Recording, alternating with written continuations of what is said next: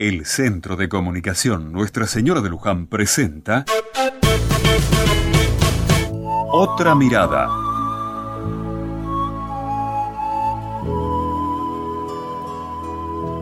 Es difícil meterse en los zapatos de otra persona. Y hablo de sus sentimientos, ya sean alegres o tristes.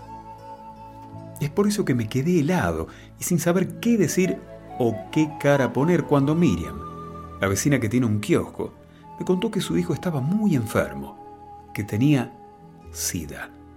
Su dolor era grande, pero te aseguro que su entereza, su esperanza y su capacidad de lucha eran más grandes que su dolor, o al menos proporcionado al dolor.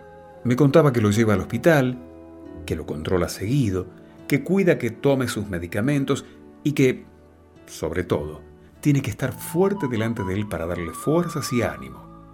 Miriam está sola desde hace más de 10 años y además de llevar adelante el kiosco y de atender a sus hijos, ahora tiene que asumir esta tarea.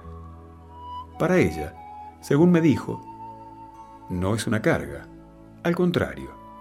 Ella dice que lo ve como una responsabilidad de madre, que ninguna madre dejaría solo a un hijo y que si es necesario moverá cielo y tierra para que su hijo esté mejor. No se trata de maldecir la suerte o de dejarse abatir, eso no alcanza, no da vida. Podemos pasar un momento de tristeza y amargura, pero tiene que ser solo un momento. La vida debe empujarnos hacia la vida.